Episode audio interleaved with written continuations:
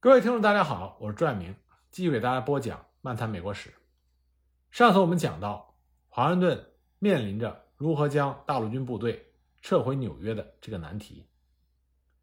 几千名大陆军士兵要带上全部的武器弹药，从近在咫尺的英军营地撤走，同时还要乘船渡过一条水域宽广、水流湍急的河流。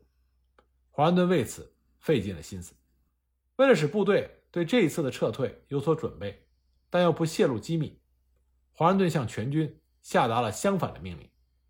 他命令官兵们带上武器弹药和一切军用物品，做好夜袭英军的准备。同时，为了迷惑英军，不使他们发现美军撤离，从而进行追击，华盛顿摆出了一个空城计。他命令米夫林将军率领手下的宾夕法尼亚军队以及哈斯利特。斯摩尔伍德和汉德上校的三个团留在防线上，照常布设岗哨，守卫警戒，好像什么事情都没有发生一样。他们要一直坚守到美军主力登上船只并驶离海岸，方可撤离。在这一期间，华盛顿亲自来到渡口，监视着部队快速登船。为了尽快完成撤退，他派遣他的随从副官斯卡梅尔上校督促所有还在途中的部队加快步伐。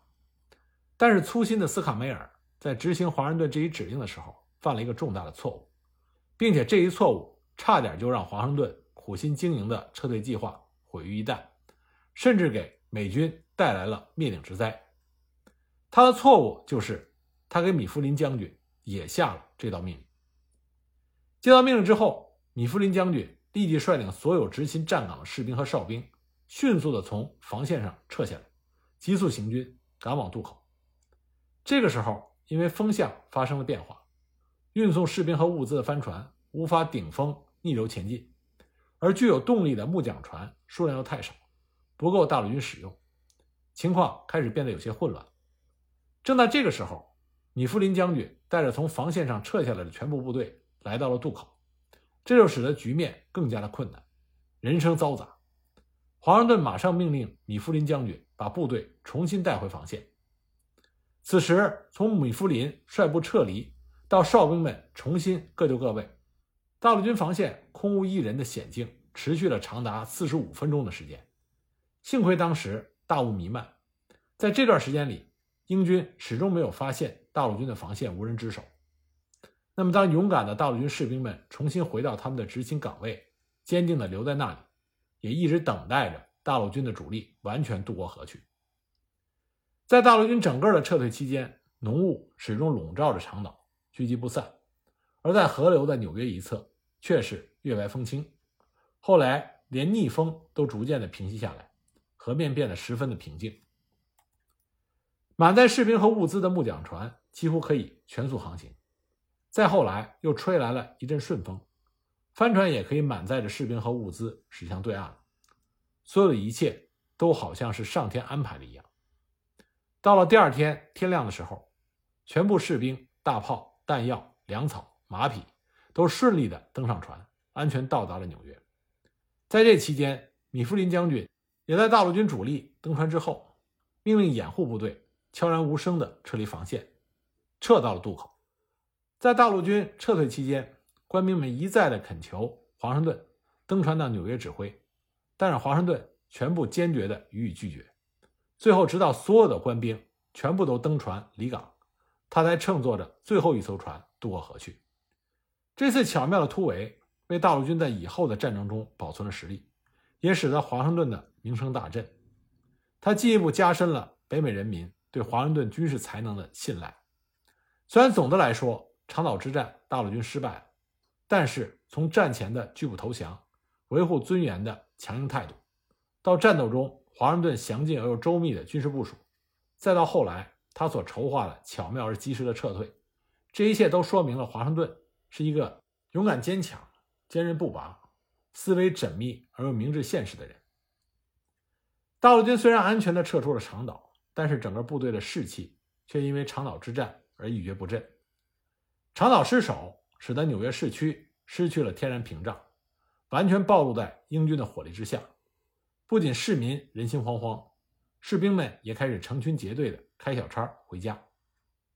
九月二日，华盛顿在给大陆会议的信中，万分焦虑地写着：“我们现在的处境极其艰难，因为长岛战役的失利，我军的士气低落，官兵们灰心丧气、悲观失望。他们不但没能奋起抵抗，尽量挽回败局，反而不服从指挥调度，急于返回家乡。现在，大批的民兵已经悄悄地从军中离去。面对军队的这种状况，再加上我们目前适合作战的士兵人数还不足两万人，我不得不承认，对于这样的一支军队，我非常的缺乏信心。要保证国家的自由不至于陷入危险的境地，唯一的办法就是组织一支在整个战斗期间长期服役的军队。鉴于布鲁克林高地已经陷落，纽约很快就会遭到英军的大举进攻。华盛顿一方面命令部队暂时把一切非急需的物资。运离纽约。另一方面，于九月七日召开了军事会议，分析下一步的军事行动。在这次会议上，华盛顿指出，英军意图用军舰遏制大陆军的正面防线，同时派军队绕到大陆军的背后进行登陆，从而切断大陆军和大陆的联系，把大陆军封锁在纽约岛上。他们希望通过这样的部署，迫使大陆军。同各方面都占据优势的英军进行决战，否则大陆军就只能选择无条件投降。基于以上的分析，华盛顿认为，要想不让英军的阴谋得逞，现在唯一的办法就是尽量避免与英军决战，这样才能最大限度地保存实力。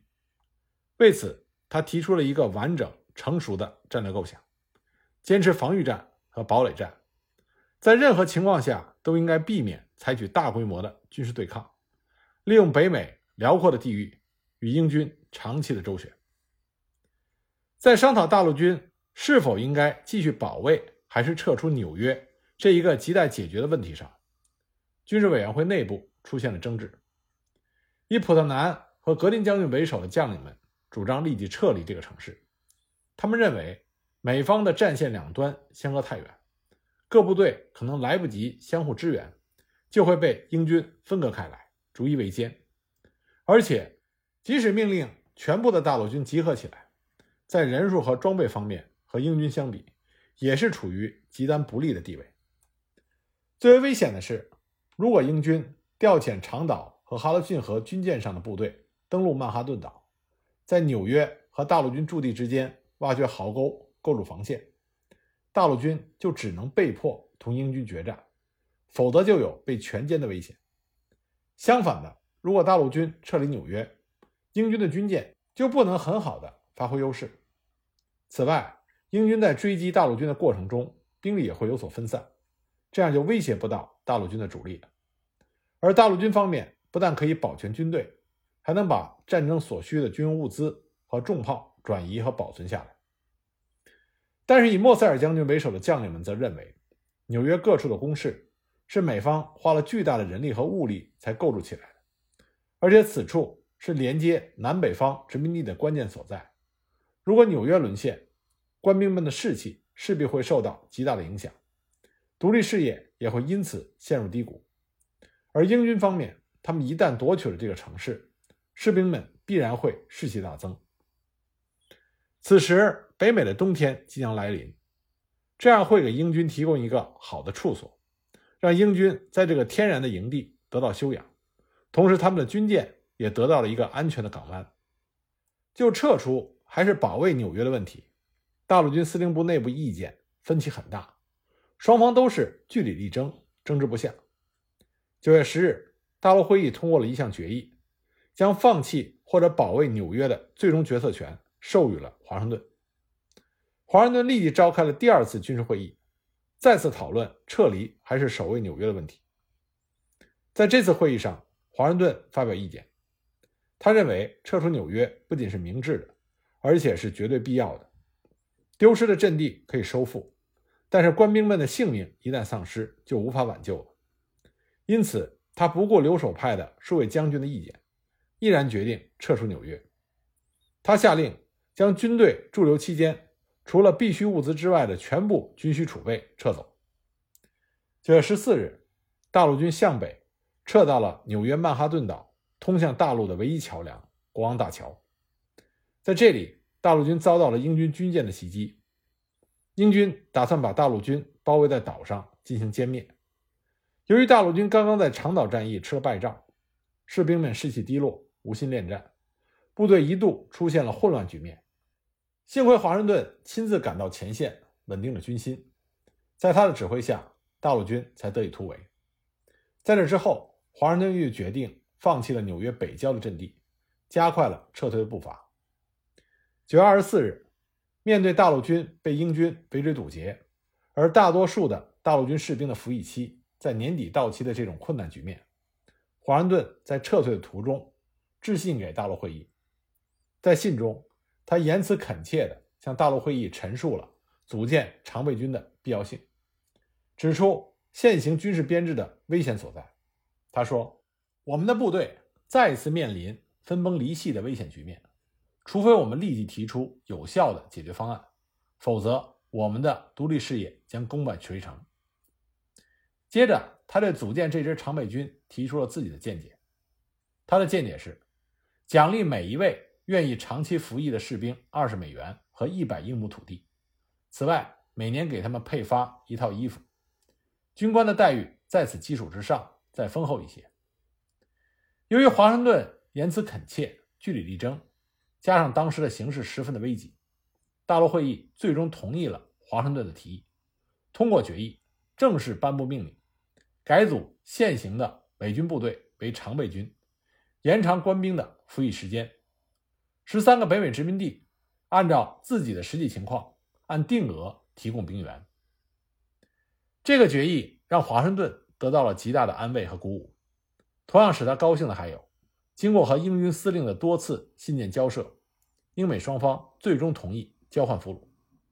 这样一来，长岛战役中被俘的斯特林勋爵和沙利文将军又回到了美军的阵营。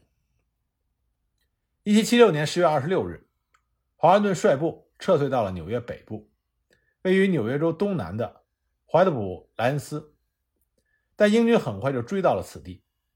十月二十八日，英军集结部队，向怀特普莱恩斯的美军发动了猛烈进攻，经过几个小时的激战，美军抵挡不住，在损失了三百人之后，继续撤退到了纽约州的北堡，并在此修筑工事。接下来的几天，大雨如注，英军的军事行动受挫，美军方面趁机加固工事。因为敌我悬殊，华盛顿命令美军固守堡垒，坚守不出。两军在北堡的战斗。进入到僵持状态。虽然华盛顿决定放弃纽约，但是军事委员会却决定要留下部分兵力驻守纽约曼哈顿的华盛顿堡，以此来牵制英军军舰在哈德逊河自由往来。于是，华盛顿命令马格上校驻防华盛顿堡，同时派遣了格林将军驻防哈德逊河对面的里堡，与华盛顿堡遥相呼应。十月四日，英军突然频繁调动。大批英军开始向哈德逊河上的多布斯渡口集结。随后，英军和美军进行了几次小规模的战斗之后，就从北堡消失了。英军究竟开往哪里？他们下一步的进攻目标会选在何处？华盛顿不得而知。对于英军的突然调动，美军司令部里也有各种猜测。有的将领认为，英军可能是要开进他们的冬季营地。他们冬季在纽约不会有所作为，最多也就是围困华盛顿堡而已。但是华盛顿则担心，英军不仅要包围华盛顿堡，而且会派遣一部分军队进犯东新泽西，夺取里堡。因此，他在给格林将军的信中，指示格林立即把里堡中不是防务所必需的物资尽快撤走。同时，华盛顿还疑心。英军登船前往东新泽西，这只是一个表面现象，意图在于声东击西，使美军疏于防备，以便攻击美军现在据守的北堡。基于以上的种种猜测，华盛顿做出了新的部署：普特南率领哈德逊河以西各州的军队驻防东新泽西，西斯索布和乔治·克林顿指挥的纽约民兵合作，确保河流两侧的高地安全。扼守住哈德逊河峡谷通道。李将军所指挥的部队作为机动部队，留守纽约州的北堡和怀特普莱恩斯。一旦英军调动他们全部或者是大部分军队进攻东新泽西，李将军就率军前去支援，留下民兵来防守此处。十月五日，在一艘快速舰的护卫下，两艘英军运输船突破河面上设置的铁链、石块等障碍，载着供应英军部队的补给品，沿着哈德逊河而上，将物资运到了多布斯渡口英军的营地。尽管华盛顿堡的美军大炮对此进行了猛烈的轰击，但是无力阻止英军舰船的前进。这说明华盛顿堡已经失去了它原有的阻碍作用。十月八日，华盛顿得到这一消息之后，写信告知格林：如果我军驻守华盛顿堡，却无法阻止英军军舰逆流而上，只能任凭英军占领周围所有的地方，那么我认为驻守这个要塞没有什么价值。我们没有必要。让华盛顿堡的驻军和我们的军用物资、武器弹药遭受危险。由于你在第一现场，我请你根据具体的情况相机行事，随时准备下令撤离华盛顿堡，同时撤销让马戈上校坚守到底的命令。十月九日，格林将军复信给华盛顿，在信中他依然坚持死守华盛顿堡，因为在他看来，这个堡垒十分的牢固，短期之内英军难以攻克。马戈上校是直接负责华盛顿堡的防御工作。他曾经在十月二十七日击退过从哈德逊河开来的英国军舰。在十一月初的时候，他又数次击退了英军前哨部队对华盛顿堡的进攻。因此，他对这个堡垒的防守相当的自信。他认为英军要攻下华盛顿堡，至少要打到十二月底。在这段时间里，如果形势真的变得对守军不利，美军可以随时撤离此处，甚至一切军需弹药都还来得及撤走。但是事后证明，他们的判断过于乐观，因此犯下了很大的错误。